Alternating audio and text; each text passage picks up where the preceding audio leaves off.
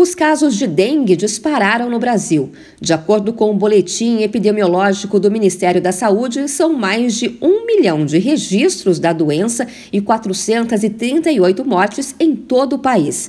Quando comparado com o mesmo período de 2021, é um aumento de 191%. A região centro-oeste apresentou a maior taxa de incidência de dengue, seguida do sul, sudeste e norte. O Nordeste aparece por último. Brasília é a cidade do país com maior número de casos, quase 49 mil. Com o aumento de pessoas com a doença, muita gente se pergunta se existe vacina contra a dengue. A resposta é sim. Porém, o único imunizante autorizado para uso no Brasil está disponível somente na rede privada. O nome da vacina é Denguevaxia e é fabricada pelo laboratório francês Sanofi Pasteur. O imunizante é recomendado apenas para quem já teve a doença e indicado para crianças a partir de 9 anos e adultos até 45 anos. Segundo a chefe do Laboratório de Biotecnologia e Fisiologia de Infecções Virais do Instituto Oswaldo Cruz, Ada Alves, o Instituto coordena vários estudos sobre vacinas contra a dengue.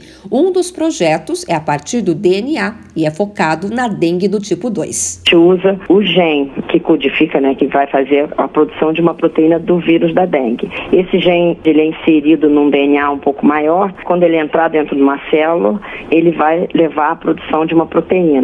E aí essa proteína, que é do vírus da dengue, que vai levar a uma resposta imune. Essa resposta imune é protetora. A expectativa de Ada Alves é que as pesquisas de vacinas contra a Covid-19 ajudem a acelerar também os imunizantes contra a dengue. Justamente por conta de tudo que se viu e se aprendeu com as vacinas contra a Covid.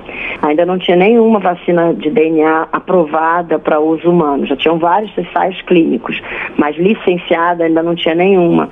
E ano passado foi aprovada a primeira vacina de DNA contra a Covid. Agora a gente vai começar a ter muito mais dados sobre as vacinas de DNA de um modo geral do que antes. O Instituto Butantan está desenvolvendo uma vacina contra a dengue há mais de 10 anos em parceria com o Instituto Nacional de Alergia e Doenças Infecciosas dos Estados Unidos. Esse estudo está na fase 3, que é a aplicação e o acompanhamento da eficácia do imunizante em cerca de 17 mil voluntários. Ainda não há previsão de quando a vacina vai estar disponível.